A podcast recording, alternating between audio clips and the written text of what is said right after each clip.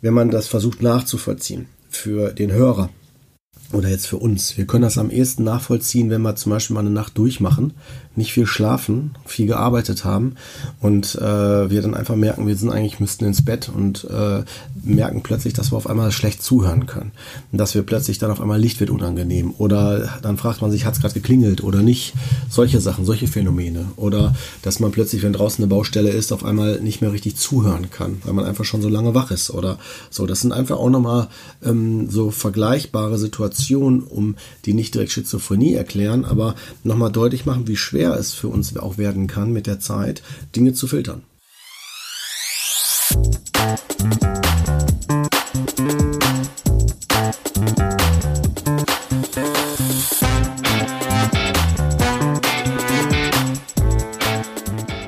Herzlich willkommen. Es ist wieder Dienstag. Es ist wieder Psycho trifft Coach Tag. Zwei lange Wochen sind rum und Kurt Kurt Neuberg als Psychotherapeut und ich, Judith Brückmann, als Life-Coach, haben mal wieder an einem Tisch zusammengesessen und uns über ein bestimmtes Thema unterhalten. Wir kommen hier zweimal im Monat als Geschwister und Kollegen zusammen, was zum einen ganz schön ist, weil wir uns äh, zwischendurch mal öfter sehen, aber auch, ähm, weil wir natürlich gerne aus beiden Perspektiven über bestimmte Themen sprechen möchten. Ähm, sowohl Lebensthemen, Lebensfragen, Persönlichkeitsentwicklungsthemen, Dinge aus dem Alltag, die uns belasten, ja, irgendwie äh, Probleme bereiten, als auch über psychische Störungen, ähm, wozu wir heute kommen. Ich möchte jetzt gar nicht zu viel vorwegnehmen. Lasst euch einfach mal überraschen. Ich meine, gut, der Titel hat es wahrscheinlich eh schon verraten, aber wie dem auch sei, lehnt euch einfach zurück und los geht's.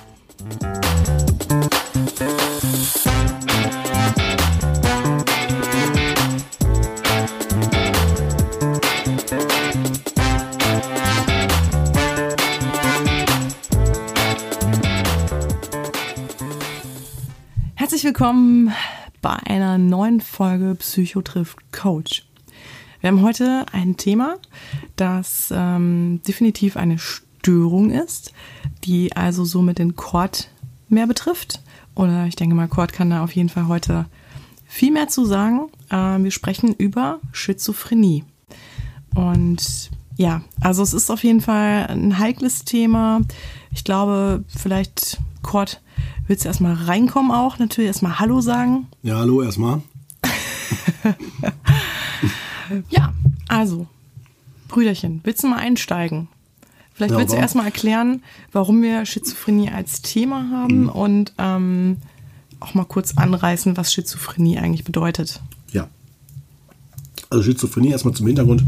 Das ist eine Erkrankung, die äh, sehr tiefgreifend ist. Das heißt also, worauf ich hinaus will, ist, wenn man Menschen mit einer Schizophrenie auf der Straße trifft oder sieht, äh, ist die für jeden in der Regel sichtbar, erkennbar. In der Regel. Also nicht jede Form, es gibt verschiedene Formen von Schizophrenie, aber wenn man jetzt mal von der klassischen Form, wenn man jetzt, wenn jeder an Schizophrenie denken würde, würde er wahrscheinlich denken, jemand, der Stimmen hört, ganz anders drauf ist, vielleicht mit jemandem redet, der nicht da ist oder sich komisch, unberechenbar verhält für einen Außenstehenden.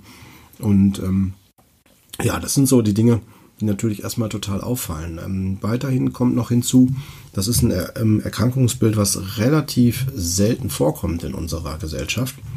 Ähm, Im Verhältnis. Ist mal blöd, wenn man noch dabei ist. Da ist der Mund noch so voll. Ja, aber warum wir das Thema hier aufgreifen, ist, weil ähm, ich denke, es macht Sinn, ein heikles Thema mal so zu entmythifizieren und gleichzeitig auch haben wir jetzt den Vorteil, ich kenne das Erkrankungsbild sehr gut. Zum einen hatte ich eine Professorin, die dann Schwerpunkt drauf gelegt hatte, die Frau Dr. Gudrun Satori, die leider inzwischen schon verstorben ist. Die hat auch ein eigenes Fachbuch dazu rausgebracht, was ich sehr gut finde, sehr gut wissenschaftlich äh, gemacht. Und ähm, ich habe in der Psychiatrie viele Klienten begleitet, Patienten in dem, in dem Fall im Krankenhaus äh, mit Schizophrenie und kann wirklich gut von diesem Erkrankungsbild berichten. Ich hatte, das war auch ein Schwerpunkt in meiner, ähm, in meiner Ausbildung, äh, Ausbildung zum, zum Diplompsychologen. Also es ist ja keine Ausbildung, es ist ein Studium, ähm, aber gerade im Bereich der Diplomarbeit war das mein Schwerpunkt. Ne? Hast du den selber für dich gewählt? Oder? Ja, ja war mein Ziel. Also ich hätte es auch leichter haben können, also, also einfacher haben können, aber das Thema allein schon Schizophrenie, dann noch Neuroleptika, Und dann auch noch bei, oder noch das Thema Aggressivität, Impulsivität. Ne?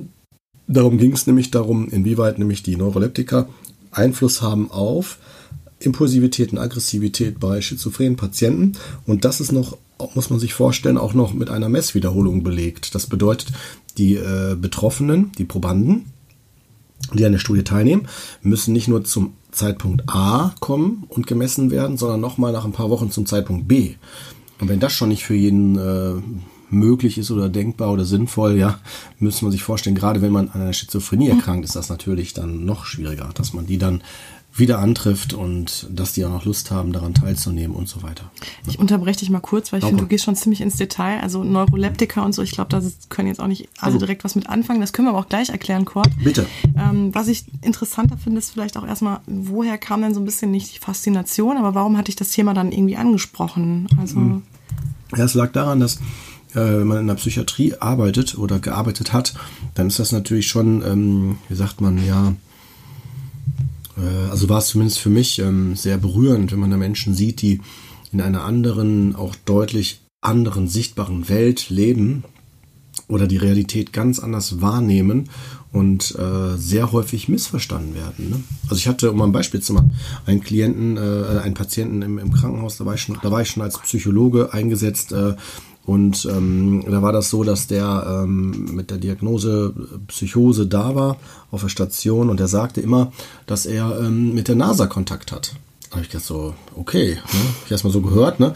aufgeschrieben so als als als als Information so und äh, man hat ihm das nicht geglaubt und ich habe ihn dann direkt gefragt im, in dem Gespräch, was ich hatte mit ihm wie er denn dazu kommt. Also wie kommt er darauf? Ich würde das ganz gern verstehen, weil für mich ist das nicht klar, was er damit meint.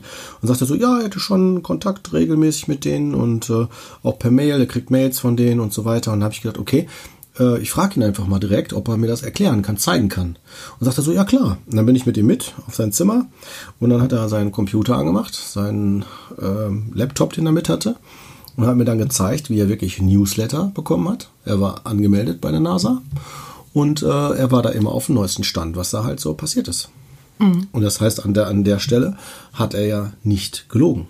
Mhm. Ja, er hat halt von etwas berichtet und das finde ich ist auch ein gutes Beispiel, Paradebeispiel, dass man schnell in Schubladen landen kann, wenn man eine Diagnose hat, obwohl man vielleicht gar nicht unbedingt da äh, das, äh, wie soll ich das sagen, jenseits von Realität zu interpretieren. Also mhm. man könnte ja auch denken, ja, der spinnt jetzt rum, ja, mhm. wie als wenn da einer von der NASA mit dem schreibt oder so, ja, jetzt überspitzt formuliert, ne? Aber so war das ja dann wieder sofort schlüssig, ne? Und ähm, von daher bin ich auch ein totaler Verfechter von, ähm, dass man nicht immer sofort Dinge als äh, Wahrheit annehmen sollte, sondern erstmal wirklich hinterfragen sollte, ne? Mhm, und ja. sich äh, erklären, verstehen lassen oder um, um es besser zu verstehen können, ne? So.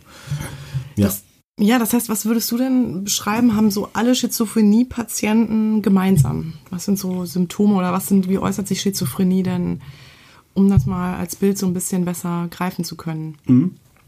Also alle gemeinsam haben einen Leidensdruck, ähm, wobei der unterschiedlich geartet sein kann. Die einen leiden unter Stimmen, die sie hören, gerade wenn die Stimmen sie abwerten, wenn sie Stimmen hören äh, die anderen halt ähm, sind vielleicht leiden darunter, weil sie sich nicht gesehen oder nicht verstanden oder wertgeschätzt fühlen. Ähm, die nächsten sind einfach, äh, wollen einfach nur in Ruhe gelassen werden und wollen einfach nur weg. Also es gibt verschiedene Phänomene und was alle gemeinsam haben, fand ich immer, waren ein, El ein Familienumfeld oder Elternhaus, wo es ähm, in der Regel von äh, sehr engagierten Betroffenen, äh, also es gab engagierte Betroffene, aber auch ähm, Betroffene, die die Symptomatik noch angeheizt haben. Also nicht, dass sie das wollten, aber aufgrund der Beziehungsgestaltung war das dann so. Also das hat man daran gemerkt, dass ähm, wenn Besuch da war, dann waren die äh, ganz anders drauf hinterher. Also emotional total brauchten die ganz schnell Bedarfsmedikation, weil es denen nicht gut ging, also etwas zur Beruhigung oder waren einfach äh, total so auffällig. Ja, also auffällig, ganz anders im Verhalten. Einfach weil Angehör Angehörige da waren. Es gibt auch äh, Studien, um mal jetzt ein bisschen aus dem Nähkästchen der Wissenschaft zu plaudern, ähm, wo es so Studien gibt über das emotionale Verhalten von Familien. Da gibt es auch Fachbegriffe für, die halte ich jetzt hier raus. Ne? Aber wo man zum Beispiel sagt, es wird eingeteilt ähm, in Familien mit einer hohen emotionalen äh, ähm, Art mit den betroffenen äh, Angehörigen mit Schizophrenie umzugehen und äh, auch welche, äh, die halt eine total niedrige emotionale ähm, mit wie sagt man, ähm, Art haben, mit den Betroffenen umzugehen. Ne? Also zum Beispiel die einen sind dann super kühl, reserviert, als Angehörige meine ich jetzt, ne? ich rede jetzt nur von Angehörigen, ne? Und die anderen sind super empathisch oder wie so schon so super besorgt und immer dran, ne? Und beide Extreme haben einen Einfluss dann halt ne, auf die Betroffenen. Und was glaubst du, wer, welche Gruppe hat eher ein, sagen wir mal, Störungs ähm, äh, Charakter? Was glaubst du?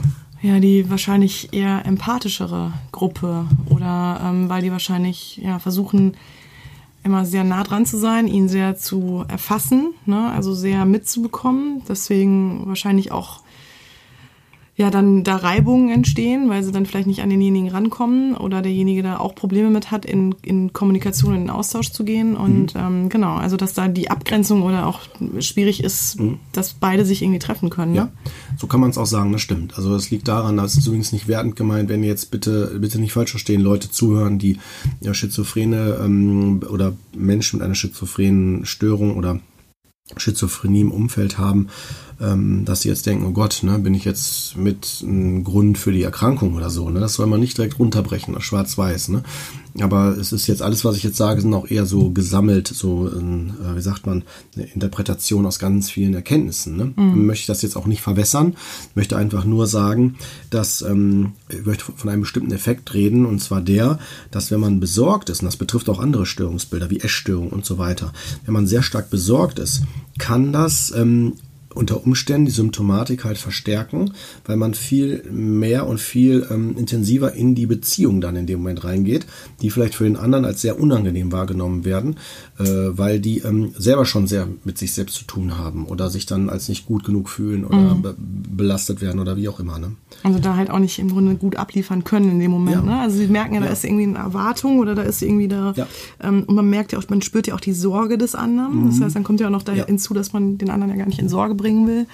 Ähm, ja, ich denke, da spielt einiges mit rein. Aber auf jeden Fall. Ja, vielleicht willst du trotzdem noch mal erzählen, ähm, Schizophrenie. Wie kann denn sowas überhaupt passieren, Kurt? Genau, da gibt es verschiedene Modelle und Störungs, äh, also so, wie man nennt das, so Entstehungsmodelle, ne? wie sowas entsteht. Also es wird auf jeden Fall gerade bei der Schizophrenie sehr stark diskutiert, der genetische Anteil. Ne? Ich bin, ich weiß nicht, ob ich da, da mich schon mal zu geoutet habe hier im Podcast, ich bin jetzt kein Verfechter von genetischen äh, Anteilen bei psychischen Störungen. Es liegt daran, weil äh, wenn wir jetzt davon ausgehen, die Gene sind da schuld, dann können wir nichts machen. Ne? Und das ist im psychischen Bereich tatsächlich äh, meiner Erfahrung nach, was wir für Erfahrungen haben, totaler Quatsch mit Soße. Also das kann ich nicht so sehen. Ich will nicht damit sagen, dass es keine genetischen Einflüsse gibt. Das ist einfach etwas, das entzieht sich meines Wissens, meines Kenntnisses. Ne? Also ich kriege ja auch nur die Informationen aus der Wissenschaft an der Stelle ja dann auch mit und die belegen zumindest, so will ich es mal formulieren, als eine Wiedergabe von Wissen aus Büchern, ähm, dass äh, der prozentuale genetische Anteil ähm, nicht wegzudiskutieren ist. Und wenn wir jetzt mal annehmen, wir haben hier ähm, Zwillinge, die beide das identische Erbmaterial haben, ja, und vielleicht sogar noch unter Umständen äh, zwei erkrankte Elternteile haben, die oder sagen wir ein Elternteil mit Schizophrenie, ja. Wie hoch liegt dann da die Wahrscheinlichkeit, dass wenn einer an Schizophrenie erkrankt von den Kindern, der andere auch erkranken könnte? Also das heißt beim identischen Erbmaterial jetzt zum Beispiel, wenn man sich das mal so ansieht, ja.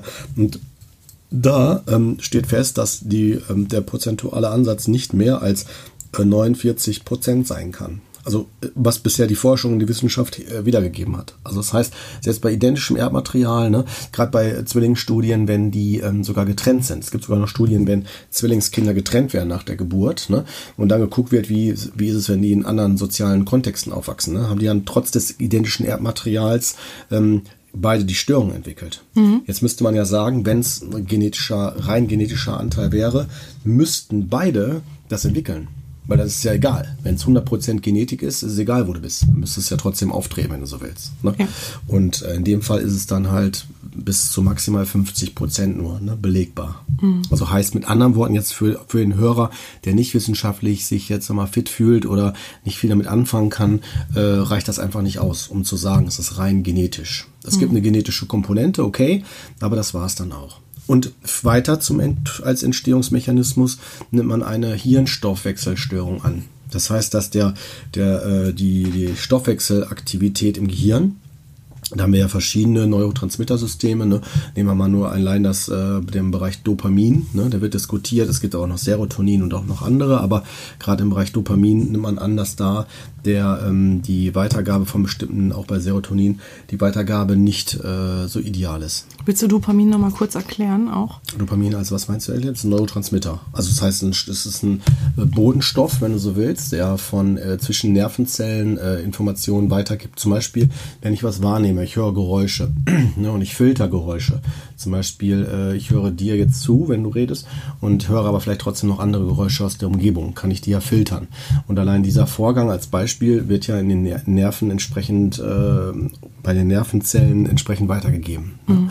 Und ähm, wenn wir jetzt zwei Nervenzellen haben, dann wird es von der äh, vorgeschalteten Nervenzelle dieses Signal weitergegeben am Ende der Nervenzelle, in den, in den Endköpfchen wird das dann weitergegeben über den Spalt zur Folgenervenzelle, wenn man so will. Ja, so. Und in diesem Spalt, muss man sich vorstellen, da wird dann dieser Neurotransmitter freigesetzt und geht dann rüber zu der Ziel, zum Zielnerven, zu der Zielnervenzelle, ja, und dockt dann da an dem Rezeptor an. Mhm. So muss man sich das vorstellen. Und äh, in dem Spalt, das ist jetzt die Idee, ähm, ist dann so viel vorhanden von dem Dopamin, dass ähm, und die Rezeptoren so sensibel, dass sie zu schnell feuern, also zu schnell das Signal weitergeben. Also mhm. Also quasi zu viel weitergeben. Man geht von einer Filterstörung aus. Also das heißt, man kann nicht filtern. Also die Betreffenden, mhm. die nehmen alles wahr und haben Probleme zu filtern. Deswegen auch dieses, ähm, man hört Stimmen, oder? Ja, so wird's angenommen. Also gibt's auch noch, da auch noch interessante Ansätze zu. Also da würde ich jetzt das Buch zum Beispiel, es gibt auch noch andere gute Bücher, aber das Buch von der Professor Frau Dr. Gudrun Satori, die, äh, das Buch ist jetzt auch inzwischen schon fünf, sechs Jahre alt, glaube ich, oder wenn sogar noch, sogar noch älter. Aber ähm, die ist ja jetzt vor drei, vier Jahren so um den Dreh, glaube ich, gestorben. Und die hat das jetzt nicht mehr aktualisiert, ne? aber da hat sie ganz interessant auch solche Studien nochmal mit erwähnt. Also sie hat so viele Sachen zusammengefasst, das Wissen. Ne? So, und das die Forschung geht auch immer weiter. Ne? Das ist jetzt ein Buch, auf was ich mich jetzt hier beziehe. Ich habe mehrere Bücher gelesen dazu, Fachbücher, allein durch die Ausbildung. Aber ähm, da wird dann ähm, gesagt, dass ähm, die, äh, dass es auch zum Beispiel eine ähm, Auffälligkeit im, im Hören gibt. Also dass die davon ausgehen, dass selbst ähm, die, also die Anatomie im, im Ohr eventuell sogar bei den äh, Schizophrenen, die ähm, Stimmen hören, tatsächlich gestört ist eine Auffälligkeit hat, dass also bestimmte äh, Anatomieverhältnisse Anlass geben, äh, eher körperliche Phänomene als Stimme zu interpretieren. Also so, da gibt es interessante Studien zu. Aber ähm, um mal jetzt nochmal zurückzukommen zur Entstehung, genau mit den Botenstoffen, Neurotransmittern, wenn man das versucht nachzuvollziehen für den Hörer, oder jetzt für uns. Wir können das am ehesten nachvollziehen, wenn wir zum Beispiel mal eine Nacht durchmachen, nicht viel schlafen, viel gearbeitet haben und äh, wir dann einfach merken, wir sind eigentlich müssten ins Bett und äh, merken plötzlich, dass wir auf einmal schlecht zuhören können. Dass wir plötzlich dann auf einmal Licht wird unangenehm oder dann fragt man sich, hat es gerade geklingelt oder nicht? Solche Sachen, solche Phänomene. Oder dass man plötzlich, wenn draußen eine Baustelle ist, auf einmal nicht mehr richtig zuhören kann, weil man einfach schon so lange wach ist oder so. Das sind einfach auch nochmal ähm, so vergleichbare Situationen um die nicht direkt Schizophrenie erklären, aber nochmal deutlich machen, wie schwer es für uns auch werden kann, mit der Zeit Dinge zu filtern. Unter natürlichen Umständen, ohne eine Erkrankung zu haben.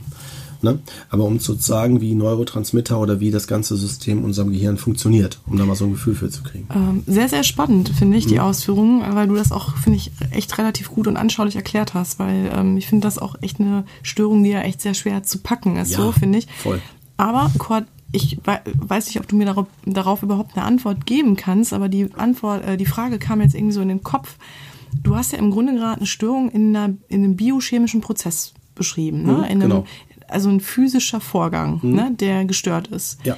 Warum und auch genetisch bedingt sein kann, ja. die Krankheit.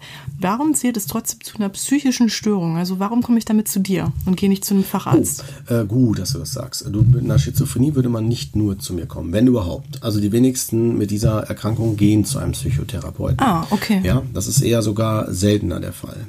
Ähm, und zwar kommen die dann, wenn, höchstens äh, zu mir, wenn so, wenn es um die Frage geht, wie, wie kann ich zum Beispiel Realitätschecks also wenn ich checken will, wo ist hier Realität und wo nicht. Mhm. Ja, also zum Beispiel bei Wahrnehmung, wenn Gefühle im Spiel sind. Also äh, es gibt ja bei im Bereich der Schizophrenie, um das kurz mal zu erklären, es gibt ja den Bereich der äh, Sinnestäuschungen, also dass ich zum Beispiel alles, was ich sehen, hören, schmecken, riechen, tasten, fühlen, die ganzen Sinnesebenen, ne, da kann ich Dinge missinterpretieren. Also zum Beispiel allein irgendwie, ich habe ich hab mit Krabbeln Sachen auf der Haut, unter der Haut, solche Missempfindungen. Oder ich habe das Gefühl, ich werde vergast, ne? es riecht hier komisch, ja. Oder ich höre Stimmen oder ich sehe plötzlich Dinge, Phänomene, Schatten, die sich bewegen oder ähnliche Sachen. Ne? Mhm. Das sind so verschiedene Sinneskanäle. Oder schmecken, ne? Ich schmecke mhm. irgendwas im Mund, irgendwie jetzt wurde ich doch vergiftet oder sowas als Beispiel. Ähm, das sind, ist ein Bereich. Es gibt aber auch den Bereich des Wahns. Also dass ich Dinge äh, noch zusätzlich interpretiere, unabhängig mal von den, von den Missempfindungen auf meinen Sinneskanälen. Ich könnte zum Beispiel ja annehmen, dass du eigentlich gar nicht meine Schwester bist, sondern bist vom FBI und hörst mich jetzt hier ab oder so. Mhm. Ja, das machst du wer ja wirklich. weiß das schon. Ja, wer weiß das schon. Wer weiß das, da geht's schon schon. los. Ne? Genau, oder äh, ist übrigens auch Stoff für viele gute Filme. Ne? Ist, ist einfach so. Ne? Also ich will jetzt nicht so viel spoilern, aber einen Film machen wir mal auf. Ne? Ähm, Ich glaube, ich weiß, welchen du sagen willst. Ist nicht Ich der. weiß, ist, ja, nee, sagen ich glaube nicht. Äh, Nee? Es ist A Beautiful Mind. Ah, okay. Genau. Ich Ich, den, anderen nee, den. Film habe ich jetzt extra nicht gesagt, weil wenn die Leute ihn noch nicht gesehen haben, sollen die sich ihn erstmal ansehen. Sonst wissen Stimmt, die schon recht, Bescheid. Sonst schon hätte ich schon direkt gespoilert. Aber A Beautiful Mind, der ist deswegen auch sehr sinnvoll, weil der erstmal nicht so gewalttätig ist, ne? wie der andere Film, an den ich jetzt gedacht habe mit Brad Pitt. Das reicht ja, wenn wir das so sagen. ich glaube, da wissen schon viele, wir genau. Richtig. meinen. Ja. Ähm, nee, ähm, äh, bei A Beautiful Mind geht es tatsächlich um einen Physiker, der auch äh, existiert. Ich weiß gar nicht, ob der immer noch lebt. Ähm, es ist ja, es handelt äh, von seiner Geschichte, der äh, an der Uni Professor wurde, glaube ich sogar auch und ähm, auf jeden Fall gelehrt hat und ähm, der eine Schizophrenie entwickelt hat und ähm, der ist mit Russell Crowe und äh, das ist dann in dem Film ganz eindrücklich gezeigt, wie er Probleme kriegt mit seiner Familie, in dem Fall noch Ehefrau erstmal, dann ähm, wie, wie der, das ganze Medizinwesen äh, funktioniert. Das ist echt super gut dargestellt, weil das ist so, glaube ich, in den 50er, 60er Jahren und da wird dann auch die Geschichte der Psychiatrie auch nochmal super gut dargestellt. Also wie hilflos die Psychiatrie auch ist. Also mit Elektroschocks und allen möglichen auch heutzutage Menschen unwürdigen Verhaltensweisen versucht haben zu helfen. Und ich unterstelle ihnen einfach auch mal so, dass die damals wirklich auch helfen wollten. Ne? Also nicht nur aus Quälerei oder Sadismus oder sonst was, ne? sondern wirklich, da kommen ja auch so die ganzen Mythen aus der Psychiatrie ja schnell dann wieder hoch, ne? so die man so hat, so oh, weggeschlossen und mit Zwangsjacke und bla bla bla. Ähm, ja, ich, aber um da bleiben, bei dem Film zu bleiben, äh, der Physiker hat, um vielleicht auch nochmal da eine Glaubwürdigkeit mehr reinzubringen, ähm, der hat den Film selber gesehen hinterher und fand den auch sehr gut. Also, dass er den relativ gut dargestellt hat, was er wirklich durchgemacht hat. Auch wenn er Medikamente nimmt. Also, er hat dann damals Medikamente genommen, im Laufe des Films sieht man das und was passiert, wenn er die wieder weglässt. Ja, Also auch mit allen Facetten und man sieht das alles aus seiner Sicht. Also ist echt sehr gut gemacht, der Film. Den kann ich auf jeden Fall empfehlen. Hat auch Oscars gewonnen. Äh, wer das äh, Krankheitsbild Schizophrenie an einer real lebenden Person mal nacherzählt haben möchte. Ne? So auf Hollywood-Filmart so. Ne? Ähm, ja, Ähm, du hattest gerade gesagt, es gibt verschiedene Bereiche, Sinneswahrnehmung, Ja. Wahn. Genau, da Wahn würde ich gerne noch. nochmal. Genau, Wahn wollte ich nochmal. Ne? Also es gibt Beziehungswahn, also dass man sowas sagt wie irgendwie, ich werde verfolgt. Es kann aber auch sein wie Liebeswahn, ne? dass man irgendwie denkt, so, das ist die Person, die muss ich unbedingt heiraten und das geht gar nicht anders und die hat mich angeguckt und liebt mich auch und so. Also Dinge voll fehlinterpretiert und auch zu übertrieben rein interpretiert. Ähm, und es gibt von dem Warnsystem gibt es auch verschiedene, wobei wir müssen jetzt gucken, manche Sachen gehen mehr in den Bereich der Depression auch wieder rein, wie zum Beispiel Schuldwahn, dass man das Gefühl ist, man ist schuld an alles, vielleicht auch an das Schicksal der ganzen Welt und äh, andere Dinge, ne? Also es kann auch depressive Anteile haben. Und da, da gehen auch dann, geht das Krankheitsbild auch in andere Erkrankungsbilder mit rein. Also dann sind wir, rutschen wir schon so ein bisschen in Richtung Depression oder in Richtung sogar vielleicht manisch-depressiv. Also manisch ist ja das Gegenteil von Depression, wo bei einer Depression die Stimmung gedrückt ist, ist, ein, ist bei einer Manie die Stimmung ja sehr gesteigert, deutlich gesteigert. Und Sind, reden wir dann von äh, bipolaren Störungen? bipolaren Störungen, ganz genau bipolar im Sinne von zwei Pole, ne, sowohl oben wie auch ganz unten, so, ne, kann man das sagen.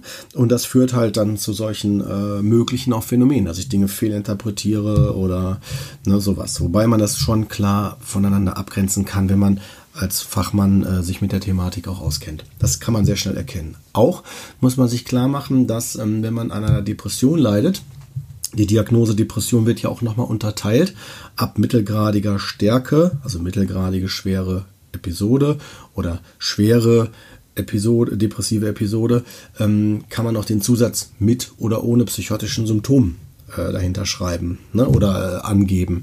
Das hat auch eine eigene Schlüsselnummer. Das liegt daran, dass man, wenn man depressiv ist, unter bestimmten Umständen auch außersinnliche oder realitätsferne Wahrnehmungen haben kann. Also ohne, dass ich eine Schizophrenie habe. Ja, ja zum Beispiel, wenn jemand verstirbt und ich fühle mich dem so nahe dann kann ich das Gefühl haben, ich habe den irgendwie gesehen oder ich fühle den, dass er bei mir ist oder ne, wobei man da auch immer sauber klar halten muss. Ähm, und das geht jetzt in Bereiche rein, die, denke ich, die äh, für diese Folge, zumindest für diese Folge jetzt nicht geeignet sind, ne? inwieweit man äh, je nach Glauben auch andere Erklärungsmodelle dazu anführen kann. Ne? Wenn man zum Beispiel sehr gläubig ist und man hat das Gefühl, die Seele ist nicht verstorben, die ist bei mir, ich fühle sie bei mir. Ne? Da würde ich jetzt auch nicht interpretieren, ob richtig oder falsch. Ich kann mir das eh nicht anmaßen. Ne? Hier jetzt aus der Perspektive, ich denke, ähm, da können wir mal irgendwann mal nochmal eine andere Folge von machen, damit wir auch, ich denke, das ist auch so ein so ähm, voll stigmatisiertes Thema, also dass man da mal ein bisschen mehr Klarheit reinbringt. Aber welches Thema, Kurt? Einfach nur, damit wir es mal benennen. Ach so, das Thema äh, Jenseits und äh, überhaupt ja. sowas gibt, Leben nach dem Tod, also so überhaupt Umgang ja. mit Tod, mit Sterbenden, mit, mit Seele, mit äh, Verbundenheit zu irgendetwas oder ne? Machen wir auf das jeden Fall. Machen das wir dann auch auf genau. der Liste. Genau. Ja, ja, ne, weil das tatsächlich sonst. Ähm, Aber ohne, dass wir jetzt genau ja. abschweifen wollen. Genau, ähm, hier bleiben. Du warst noch bei Depressionen. Genau, bei Depressionen ist es so, dass die Personen tatsächlich dann auch das Gefühl haben, wie habe ich jetzt gerade die Stimme gehört oder ne, sowas halt. Oder äh, es kann auch kann auch in eine andere Richtung gehen, ne, dass man zum Beispiel keine Ahnung, dass man ähm, wenn man den Job verloren hat, dass man jetzt auf einmal denkt, so man hat so Verarmungsideen, die ganze Familie wird nichts mehr zu essen haben und ich werde jetzt wieder an allem schuld, die werden nie mehr glücklich werden und dann auch aus diesem Grund eventuell überlegen, sich umzubringen oder sogar die ganze Familie mit mit umzubringen. Ne, einfach einfach aus der Sicht des Betroffenen betrachtet, äh, um die anderen vor Schaden zu schützen. Wir reden hier aber jetzt, du bist gerade wirklich bei Depressionen, nicht gemischt jetzt mit einer Schizophrenie. Jetzt war ich gerade bei Depression, das war die Abgrenzung zur Depression. Also was, was ich jetzt gesagt habe, war gerade Depression. War auch Depression? Ja, das war alles Depression. Ne? Okay.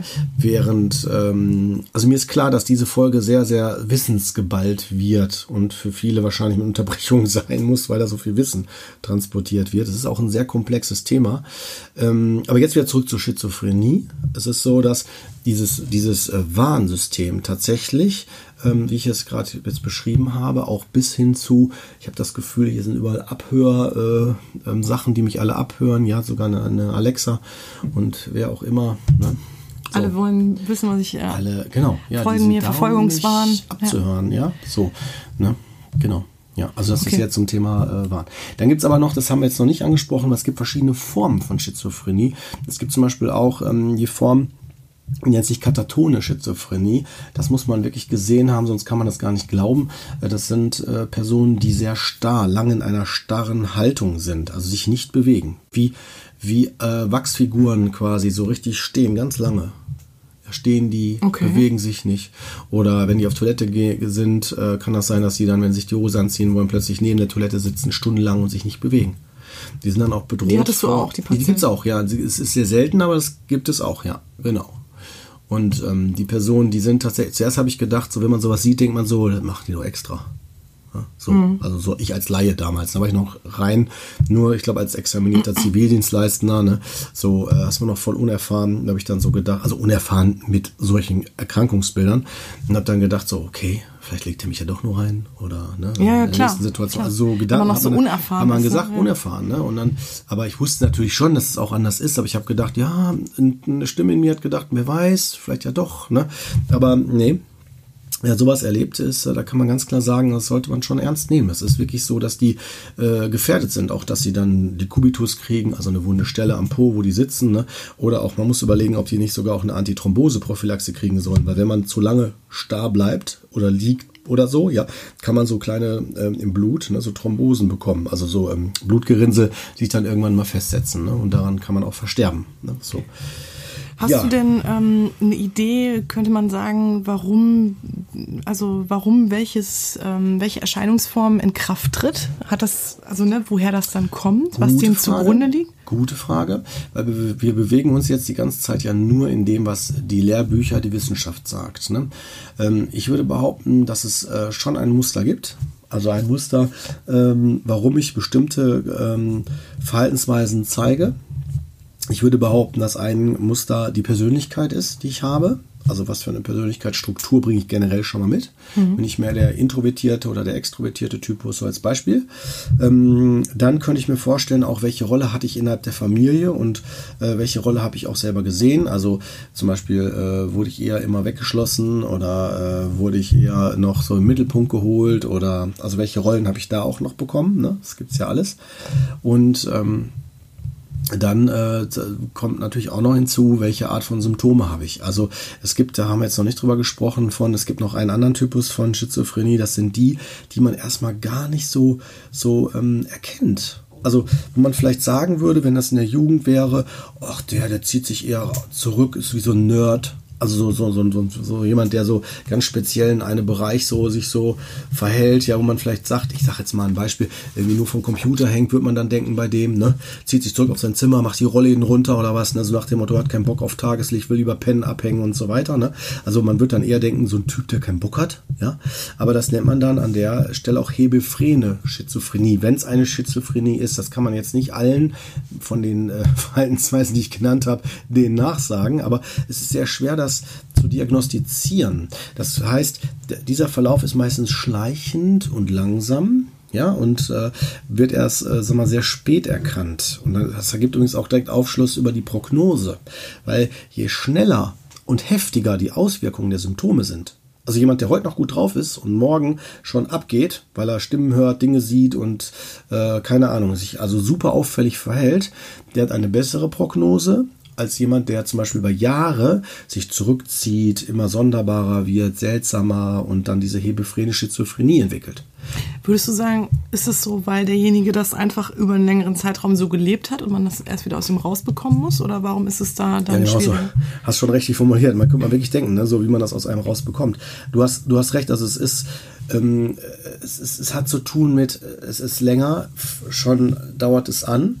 Es kann sich auch mehr entwickeln, wenn man jetzt wieder die Stoffwechselstörungshypothese nimmt. Ja, es kann aber auch sein, das vermute ich, ähm, es, ist, es wird auch immer mehr zu einem Teil der eigenen Identität. Also wenn ich über eine längere Zeit mhm. mit etwas beschäftigt bin, das betrifft jedes, jedes, jede Diagnose, auch ein äh, Bein, Beinbruch. Angststörung ist ja auch so ein alles. Thema. Ne? Angst, alles. also je länger ich mit Angst ja. lebe, ne? Und, jede äh, Störung, ja. jede. Zahnspangen, alles. Okay. Das ist so. Mhm. Ja, also alles, was an Auffälligkeiten ist, wird zum Teil unsere Identität.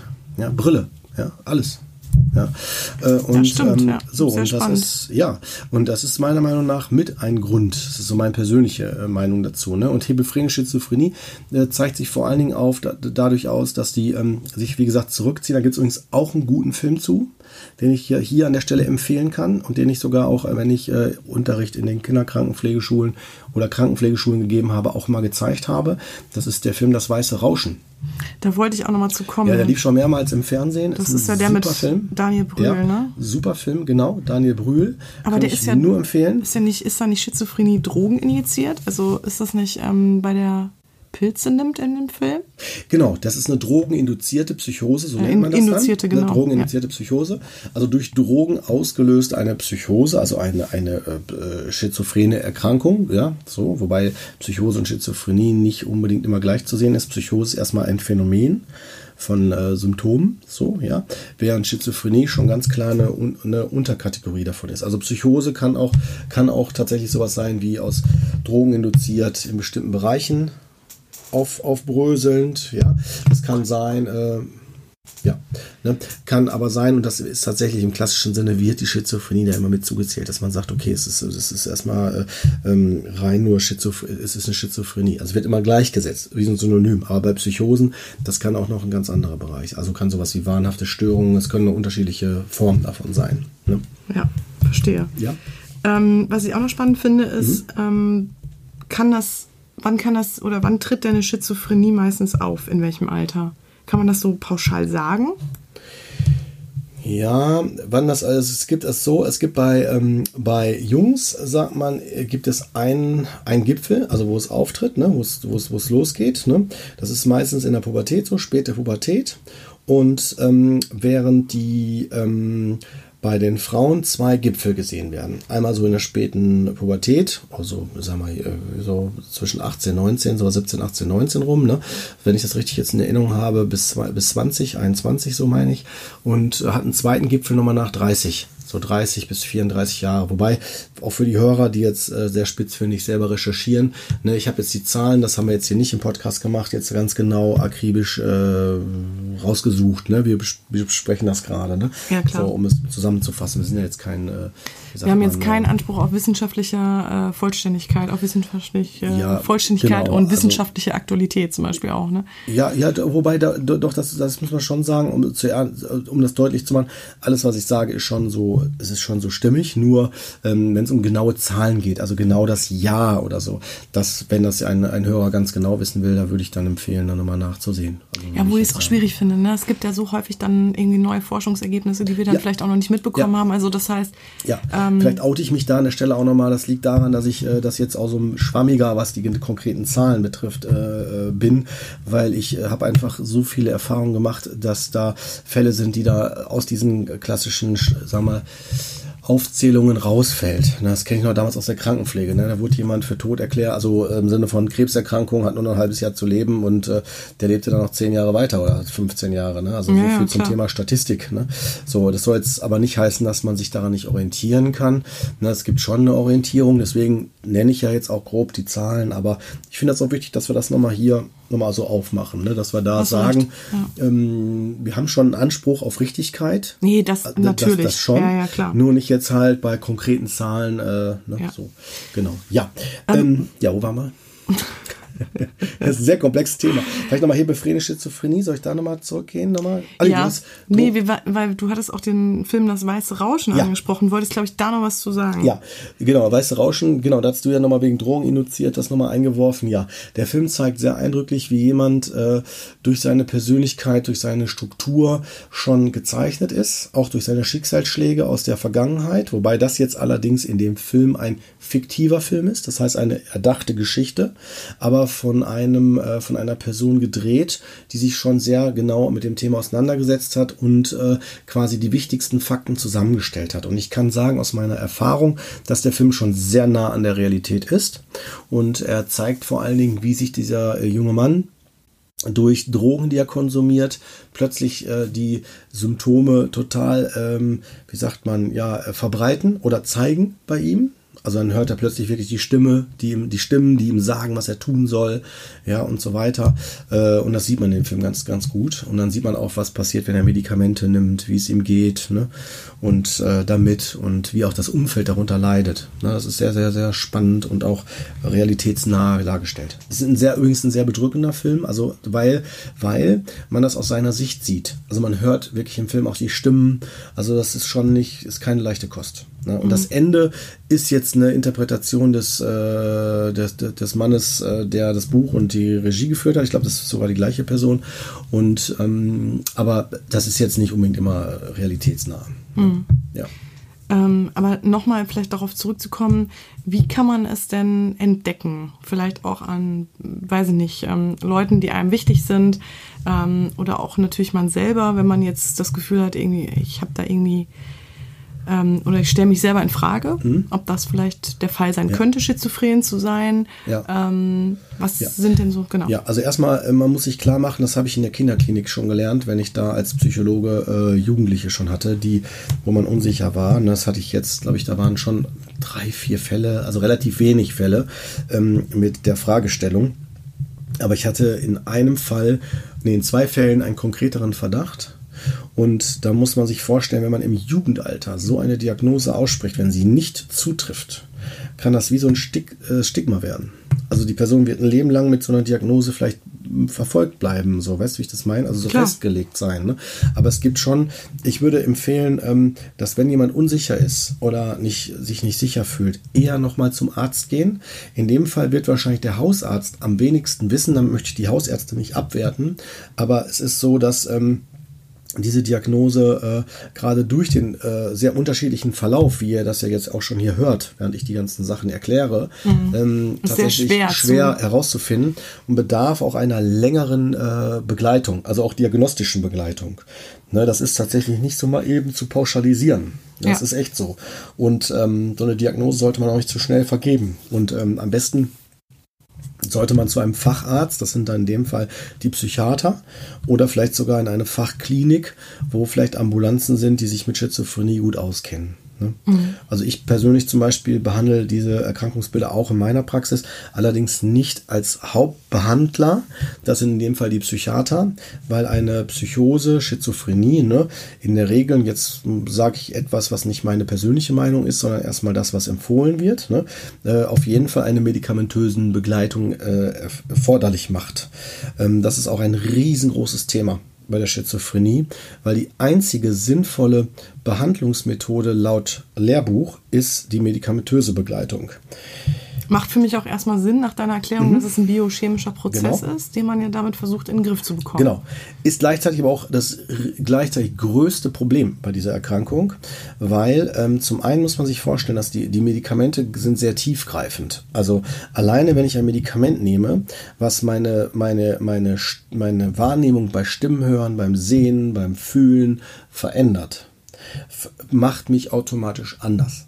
Mhm. Die Personen sagen, dass sie sich manchmal fühlen wie, wie ein Zombie, wie in Watte gepackt, wie so äh, ne, neben sich stehen, nicht neben sich stehend, so eingeengt in ihren Möglichkeiten. Das ist manchmal auch richtig formuliert. Ne? So, ähm, also das ist tatsächlich ein Riesenproblem, was auch der Grund ist, warum die meisten äh, Fälle in der Psychiatrie deswegen sind, weil die die Medikamente absetzen also bei Schizophrenie. Die sagen dann, ich möchte das nicht mehr. Allein diese ganzen Nebenwirkungen, ja, äh, bringen auch teilweise Probleme in der Sexualität mit sich, dass sie dann eventuell Potenz- oder Erektionsprobleme oder auch ähm, eventuell auch, auch bei Frauen Libidoverlust oder auch andere Phänomene mit sich bringen, ne? dass man dann sagt, das passt nicht, das ist so, ne? Oder es geht nicht mehr. Und das will man ja dann auch nicht. Ne? Und das mhm. führt dann, oder auch wenn man schwanger wird auch eines der Gründe, wenn man schwanger wird mit Schizophrenie. Ne? Das ist sowas, was äh, nicht zu unterschätzen ist. Also da wird häufig dann gefragt, muss ich das Medikament absetzen? Äh, ne? Sowas, ne? Das ist schon, also, also, ich, also das, eins muss man sich ganz klar machen. Also erstmal, äh, man kann natürlich schwanger werden. Man kann auch, man muss nicht Angst haben, dass das Kind auch schizophren wird. Das ist Quatsch mit Soße. Ne? Weil die Wahrscheinlichkeit ist jetzt nicht bei 100 Prozent dass, dass das Kind an Schizophrenie erkrankt, würde ich jetzt auch erstmal erstmal gar nicht von ausgehen. Ich sage absichtlich erstmal, weil ähm, es zu viele Faktoren gibt, die das mit beeinflussen. Ich würde auf jeden Fall, wenn Personen betroffen sind von dieser Thematik, würde ich immer empfehlen, sich gut fachlich begleiten zu lassen. Und gut heißt für mich, ich habe einen Facharzt vor mir, der sich mit der Thematik gut auskennt, der weiß, wovon er redet und eventuell weil man muss sich vorstellen, die Fachärzte haben nicht so viel Zeit. Die haben vielleicht 10, 15, 20 Minuten, wenn überhaupt, Zeit für mich, wenn ich da hingehe. Und das einmal im Quartal oder so. Das kann zu wenig sein. Je nach Fragestellung kann man dann eher in Ambulanzen äh, sich noch vorstellen oder vielleicht sogar, äh, dass man dann zu einem ambulanten Psychotherapeuten geht, der sich dann mit der Diagnose. Also spricht zu dir. Ja. Zum Beispiel, ne? Genau. Oder jemand, der, genau, oder vergleichbar. Ja, ja das, was genau. wir konkret haben. Also, ja, genau, ja. ja, ja, genau. Also ich, zu mir kann man auch damit kommen, klar, aber äh, soll jetzt keine Werbung sein für alle Betroffene da in dem Zusammenhang, aber einfach, äh, ne, so um nochmal sich, also ich meine, ich kann das, aber ich will nur mit sagen, ich bin total überlaufen. Das ist keine Werbeveranstaltung hier, ne, sondern es ist eher eine Orientierung.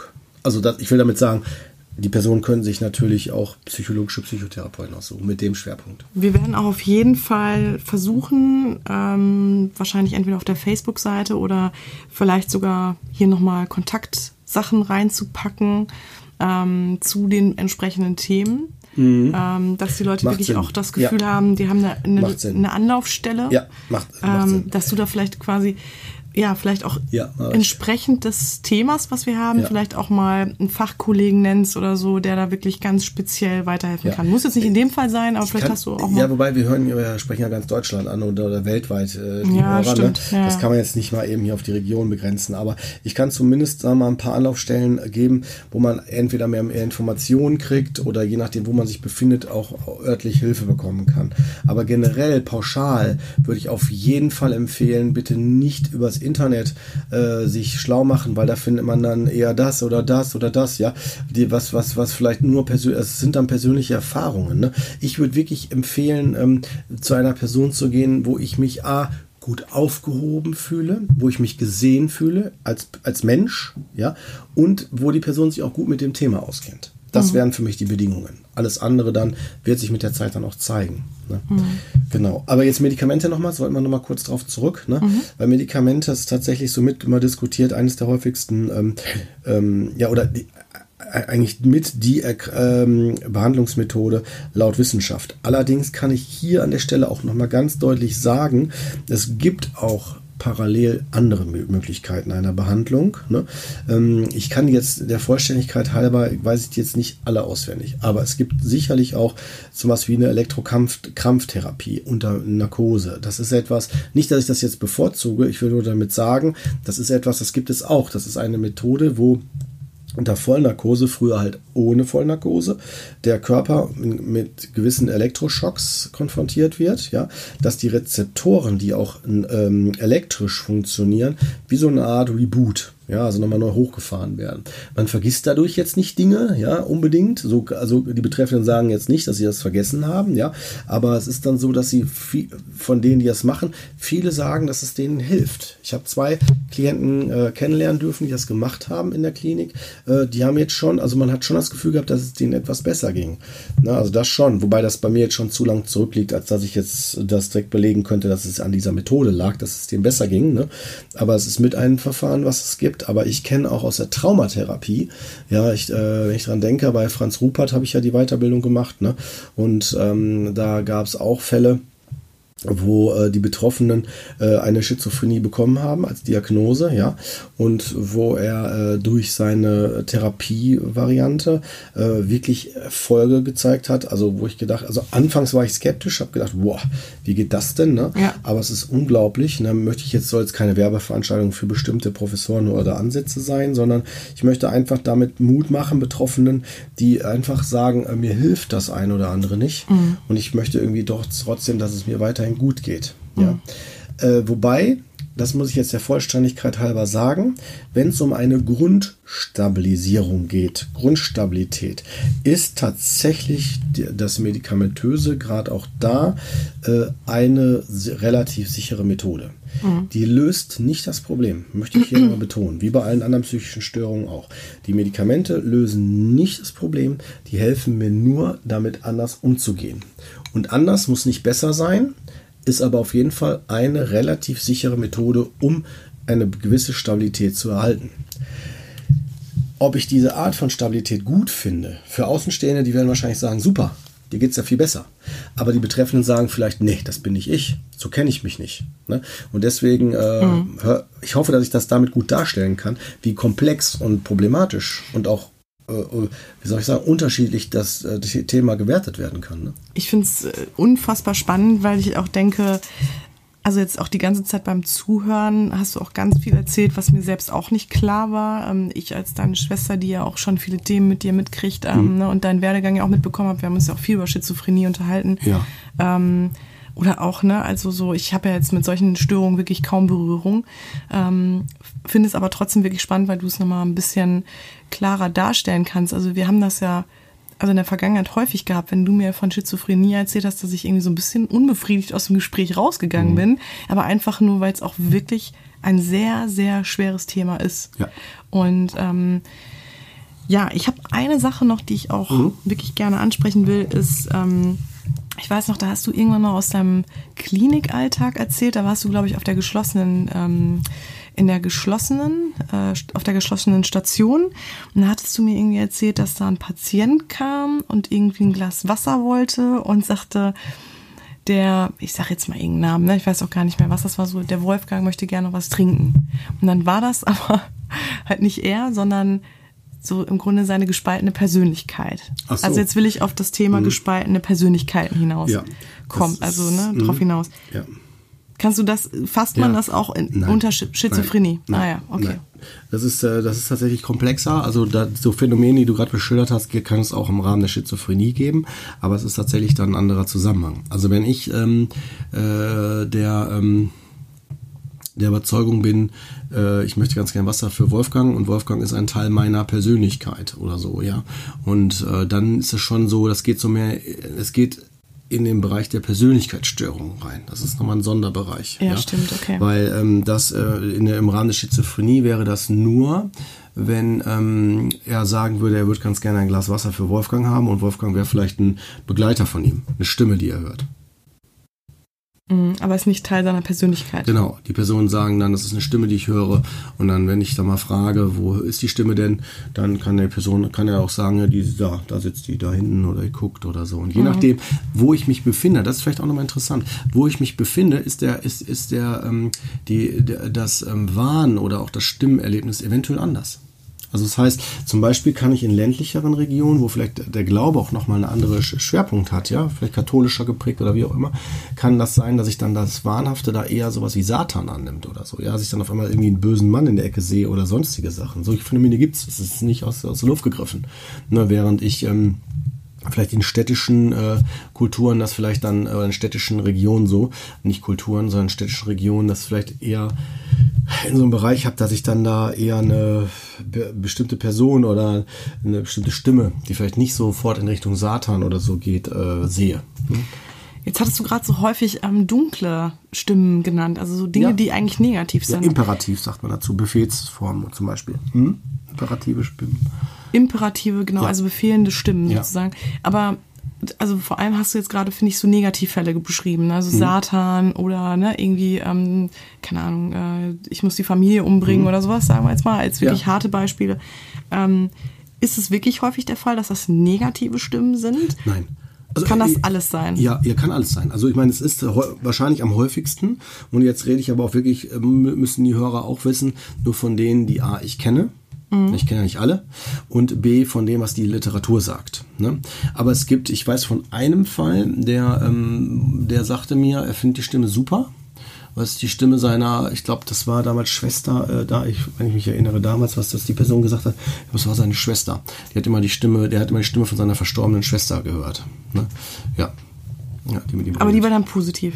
Die war dann positiv. Ja, die, war die hat ihm ja gesagt, mach das doch und das doch, das doch gut und das. So. Mhm. Ne? Ja. Aber Imperativ heißt wirklich Befehlsform im Sinne von, äh, du bist schlecht, du bist doof, äh, du darfst das nicht, trink jetzt nichts, ess jetzt nichts oder. Das ist auch ein um, gemeinsamer Nenner. Bring dich um oder so. Hm? Das ist also auch ein gemeinsamer Nenner. Das ist meistens Befehls. Das wäre jetzt der, der Bereich Befehlston, genau, imperative Stimmen. Und dann ist auch noch die Frage, haben wir eine oder haben wir mehrere?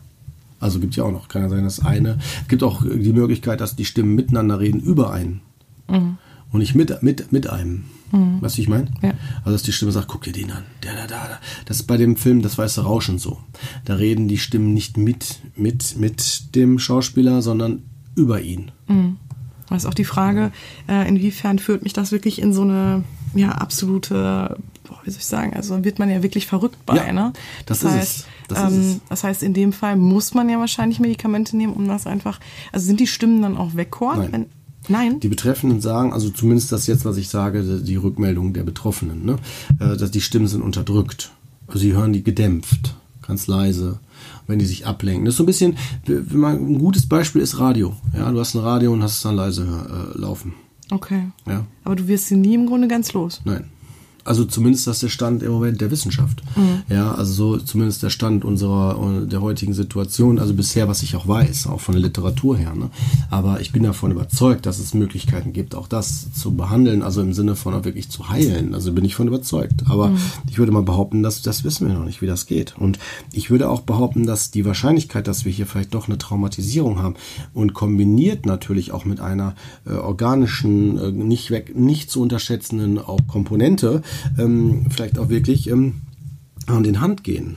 Mhm. Und der, äh, ich habe schon Klienten behandelt, die ähm, Schizophrenie haben als Diagnose und äh, haben aber auch genug Traumata im Hintergrund gehabt. Ja? Mhm. Sexueller Missbrauch oder ich weiß nicht, ob der eine oder andere Hörer das noch kennt. Früher äh, wurden die Kinder auch einfach zu Hause eingeschlossen nachts ne? und dann sind die Eltern noch weggegangen und so. Und solche Sachen, solche Phänomene, die darf man nicht unterschätzen. Die sind richtig, können richtige Traumata mit sich aufrufen. Ne? Also das ist Kann ich mir vorstellen. Ja, ja. Ne? Richtige Ängste und Paniken und ne, Kinder machen das auch. Ganz kleine Kinder. Das machen die noch nicht mal jetzt in so Trauma tra tra äh, traumatischen Situationen, aber dass die sich dann einen imaginären äh, Begleiter ähm, haben. Mhm. Ja, also so, dass die mit jemandem reden oder sowas, ne? Oder so, das, das gibt es. Das hat nichts mit Schizophrenie zu tun. Da mhm. kann man keine Angst haben. Mhm. Ja.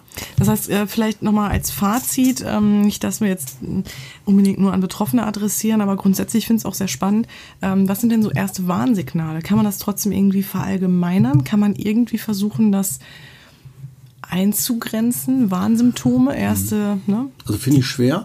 Also die, äh, wenn man jetzt sagt, von denen, wo es relativ schnell eskaliert, ne, da wird man das dann merken, also direkt sofort merken, weil die reden anders, ja, die fühlen sich verfolgt oder äh, äh, schreien einen an oder ähm, fangen an irgendwie, was ich, Türen und Fenster zu, zu basteln oder ja, irgendwie Schränke umzurücken. Also das, das fällt auf jeden Fall auf.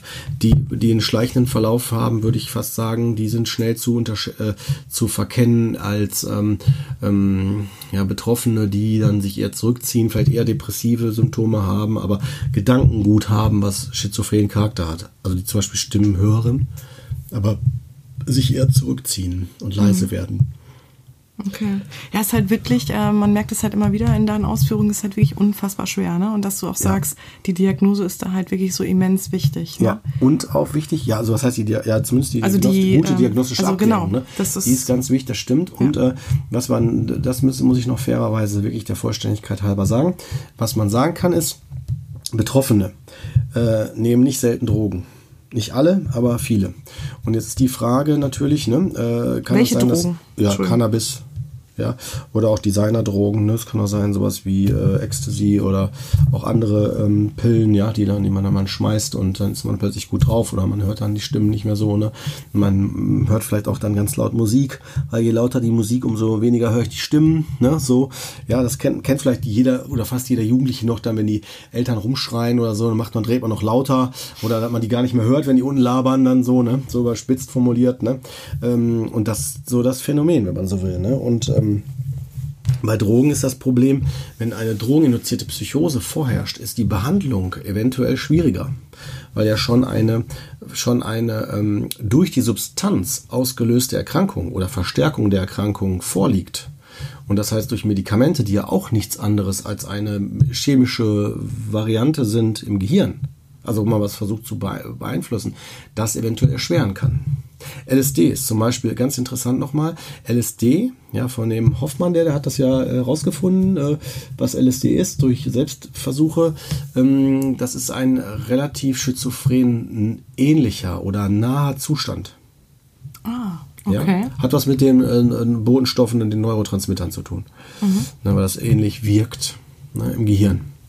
Und äh, ist vielleicht auch nochmal interessant so zur Abgrenzung. Ne, zur, und ich würde eh, ich meine, ich würde jetzt eh sagen, keine Drogen nehmen, aber äh, hier auch nochmal ganz deutlich, wenn irgendwelche Hinweise sind oder ähnliches, auf jeden Fall keine Drogen. Und bei den Betroffenen würde ich auch sagen, wenn da Betroffene zuhören, Drogen ist häufig auch eine Art von Selbstmedikamentation. Also wo man versucht, selbst, sich selbst zu therapieren. Ne, da nimmt man, greift man dann zu Drogen, um bestimmte Symptome zu unterdrücken. Mhm. Und den Personen würde ich auf jeden Fall dringend dazu raten, lieber nochmal eine Vertrauensperson aufzusuchen, die fachlich ist. Also eine fachliche Person, die Vertrauensperson werden kann, wo man nochmal gucken kann, äh, gucken sollte, ob es nicht andere Möglichkeiten gibt, damit umzugehen. Ne? Aber das heißt, du sagst schon, ähm, Schizophrenie kann ausgelöst werden auch durch Drogen. Auf jeden Fall. Auf jeden Fall. Okay. Definitiv. Aber das heißt aber, dann ist die Krankheit schon in mir veranlagt und ich das ist eine gute Frage. Die ist berechtigt und wird diskutiert.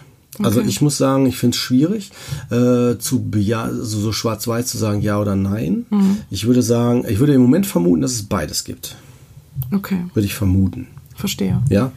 Also, aber ich glaube, dass die Wissenschaft, wenn man jetzt rein wissenschaftlich guckt, würde man sagen, die, die Drogen lösen die Erkrankung aus. Und kannst du so aus der Praxis sagen, was ähm, ist jetzt schwierig. Wahrscheinlich möchte ich da auch gar nicht so festnageln, aber mhm. hast du einen Erfahrungswert, ähm, ob es häufiger durch Drogen auch induziert ist oder ob es ähm, ne, aus einem so. herauskommt. Ja, das kann man so nicht sagen. tatsächlich. Kann man nicht also, sagen, Nee, das okay. kann man nicht sagen. Nee. Okay. Also ich kenne einige Fälle und das sind nicht wenige, äh, die hatten gar keine Drogen im Spiel. Okay. Ne? Ja. Also ich weiß zum Beispiel von einem, das werde ich nicht vergessen, der kam äh, mit depressiven Symptomen, bis sich herausge herausgestellt hat, dass er, dass er eine Schizophrenie hat. Ähm, der hat da Medikamente bekommen, dem ging es unter Medikamente deutlich besser.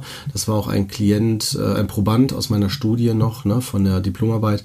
Und äh, ich weiß noch, dass ich mich habe immer ganz, ich habe immer eine ganz saubere, detaillierte Anamnese gemacht von den äh, Betroffenen. Und ähm, bei dem Wiedersehen, also bei der Messwiederholung, ähm, habe ich mit ihm nochmal gesprochen und äh, da war er in Tränen aufgelöst. Hat er gesagt, ja, ähm, es fällt ihm schwer zu, zu akzeptieren, dass das ein Thema ist, was vielleicht ein Leben lang bei ihm vorherrschen könnte, aber ihm geht schon deutlich besser. Er ist nicht mehr bei seinen Leistungsmöglichkeiten wie am Anfang vor der Erkrankung, aber äh, bei ihm war es eine hebefrene Schizophrenie, also was Schleichendes, ne, depressiv eher interpretiert.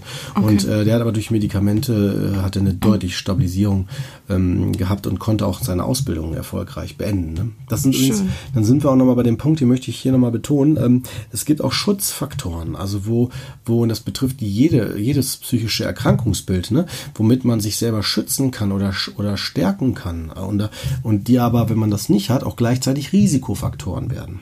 Kannst du es nochmal besser ähm, Also, auf den Punkt Ja, bringen, man was sagt, du damit man meinst sagt, mit genau, man, man sagt Resilienz oder auch äh, Risikofaktoren. Resilienz sind die Dinge, die mich schützen, die mich, die, wenn ich die habe, mich absichern, die mich wie so eine Art Polster vor Risiken oder äh, Gefahren oder aus dem Gleichgewicht äh, fallen äh, schützen.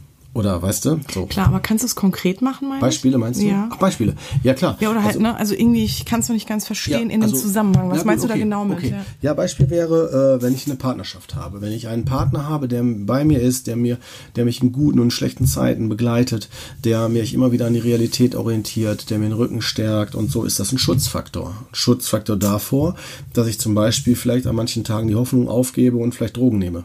Ah, und du meinst, das hilft dann den ja, Betroffenen? Oder genau, ja natürlich. Jetzt ja, ja, weiß ich, ja. was du meinst. Mhm. Ja, ja, klar. Also es ist gemeint für die Betroffenen, die an dieser Erkrank die an dieser äh, Störung erkrankt sind. Ja, ja, klar. Ne? Oder ähm, also äh, Partnerschaft, ein Job, ja, ein gutes soziales Netzwerk. Ne? Das sind alles so Schutzfaktoren, die mir helfen. Ja, so als Beispiel. Ja, und Verstehe ich. Wenn ich das nicht habe, sind es gleichzeitig potenzielle Risikofaktoren, die es nochmal verschlimmern können, nicht müssen. Okay.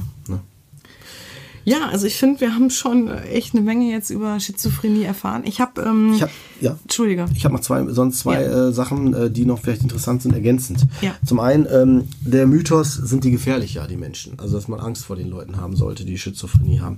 Nein, sind die nicht. Die Personen sind nicht gefährlicher als alle anderen auf dieser Welt.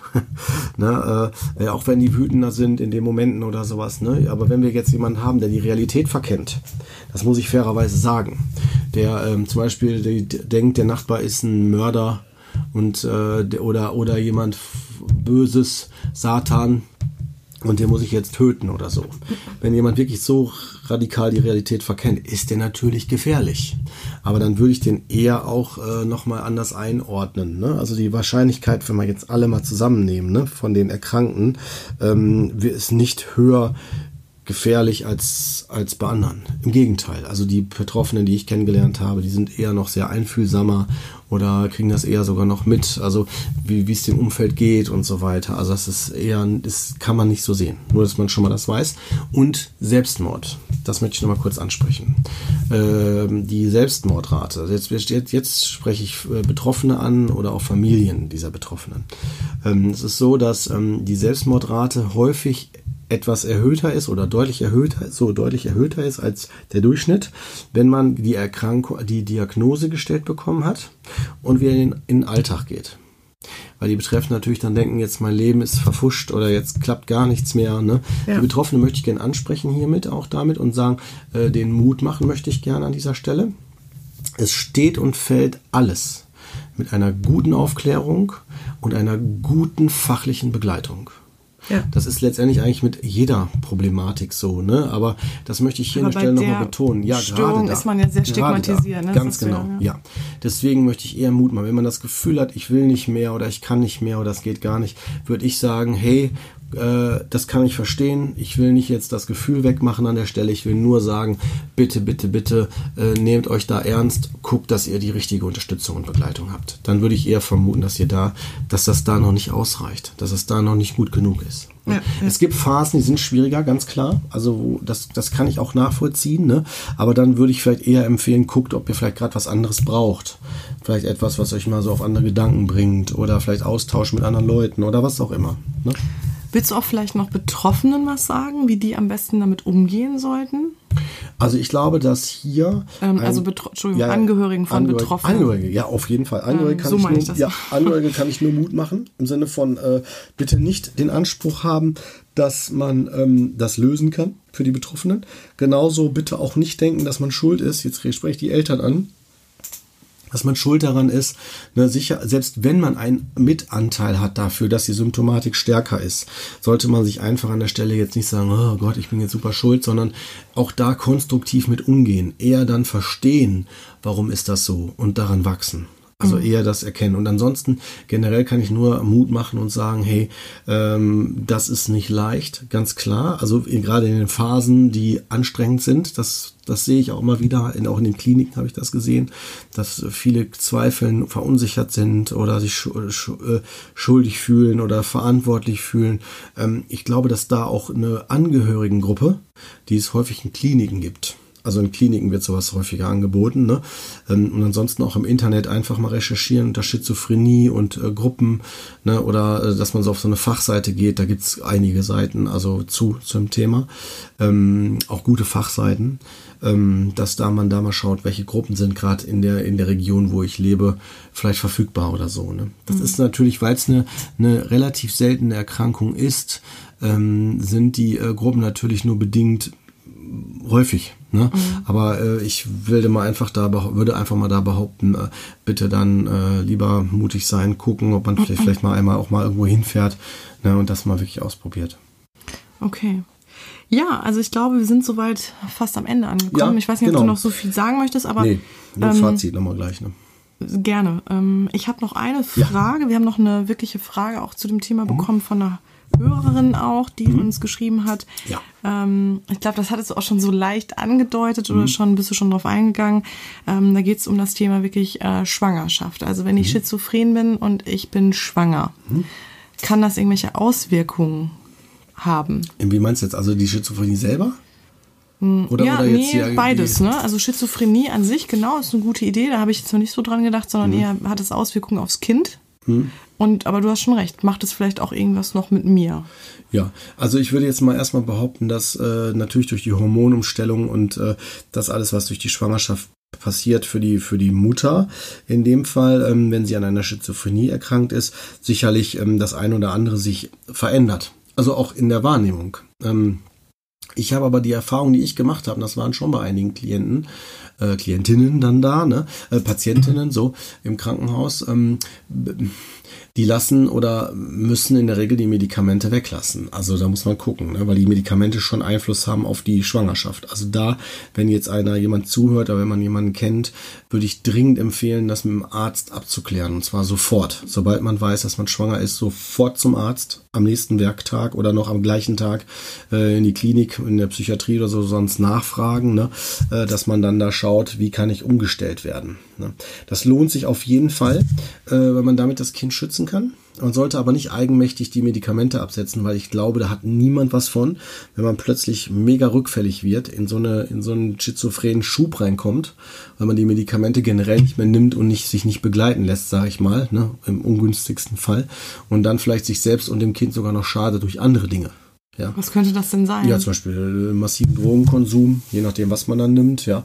Oder äh, dass man, keine Ahnung, dass man vielleicht sogar sich was antut oder äh, andere Dinge. Ne? Also ich habe jetzt an nichts Konkretes gedacht, nee, nee, aber klar. Ne, das ist natürlich schon so etwas, ähm, weil man, weil man in einer akuten Phase der Schizophrenie äh, die Realität unter Umständen ähm, tatsächlich sehr verkennen kann und äh, sich dann damit, also zum Beispiel allein schon barfuß äh, im Winter durch die Stadt läuft oder unterkühlt ist dann oder sonstiges. Also gibt es unterschiedlich, unterschiedliche Möglichkeiten. Ne? Klar. Eine Frage noch, was ja. bedingt denn so eine schizophrene, schizophrene Episode oder ne, oder so eine so eine Phase, wo du sagst, ähm, also wird die irgendwo durch ausgelöst, sagen wir mal? Ähm, Ja, es wird diskutiert Stress.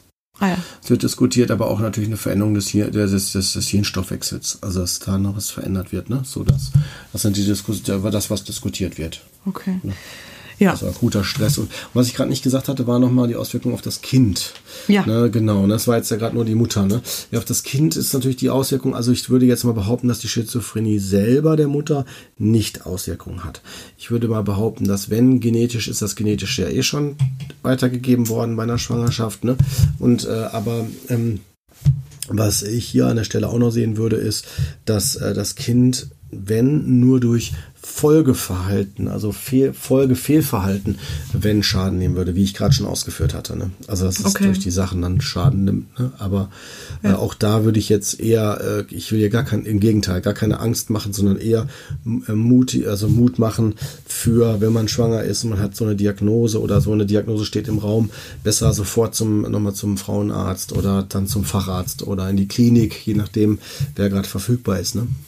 Okay. Und sagen wir noch mal kurz den Fall aufgemacht. Ich hätte die Medikamente weitergenommen in der Ja. Schwangerschaft, weil ich es nicht mitbekommen hätte. Ja. Und ähm, ne, habe es vielleicht ganz spät erst mitbekommen oder ja. Ähm, hat das Auswirkungen aufs Kind? Ja, hat es. Die Je Medikamente? nachdem welche. Es gibt verschiedene Substanzen, da haben wir jetzt nicht drüber gesprochen. Im Detail muss man auch nicht. Ne? Es gibt ganz viele verschiedene Substanzklassen und Gruppen, ne? die äh, bei Schizophrenie gewählt werden. Aber äh, die haben Auswirkungen auf den Gesundheitszustand und den Entwicklungszustand des Kindes. Ja. Das würde Je man aber dann also körperlich direkt feststellen nach der Geburt, äh, Geburt wahrscheinlich, ne? Ja, das sowieso, aber man kann, man kann ja heutzutage auch äh, relativ gut einschätzen, in welcher Phase wie hoch die Wahrscheinlichkeit ist, dass ein Schaden genommen wird bei dem und dem Medikament. Ja. Na, das kann man schon so grob äh, sagen. Okay. Ja, ich glaube, also äh, von meiner Seite aus ähm, haben wir, glaube ich, alles relativ so erwähnt. Also zumindest ich, ich meine, ich bin ja nicht Experte, sondern du. Hast du noch irgendwas, was du gerne noch erwähnen willst? Äh, Ja, vielleicht höchstens, ähm, ja, Ja habe ich.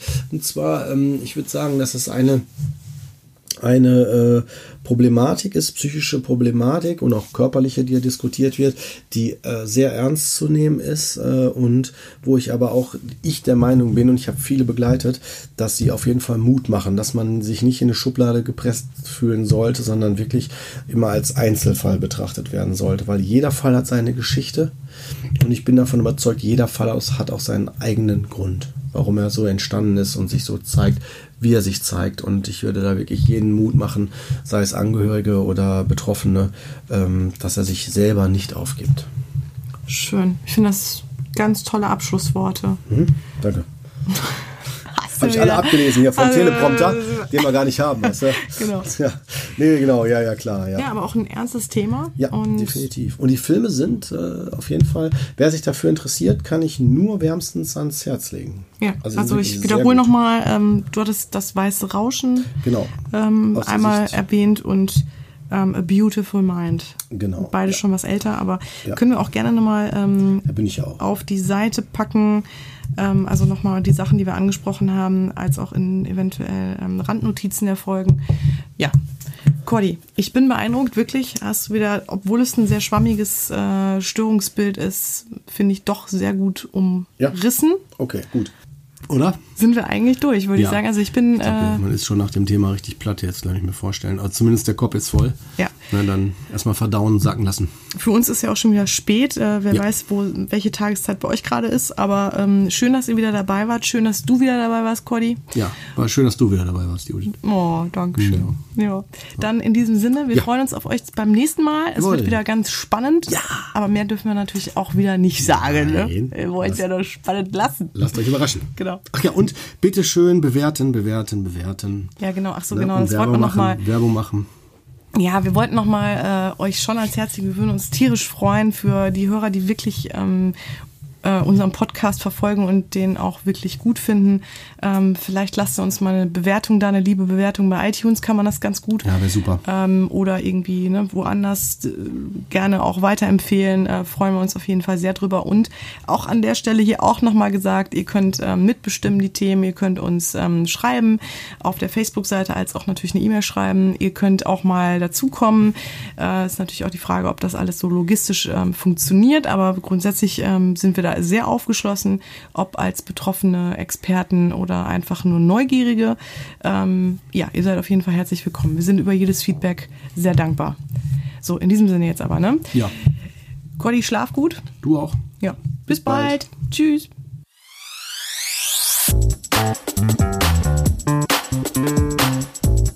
Thank you.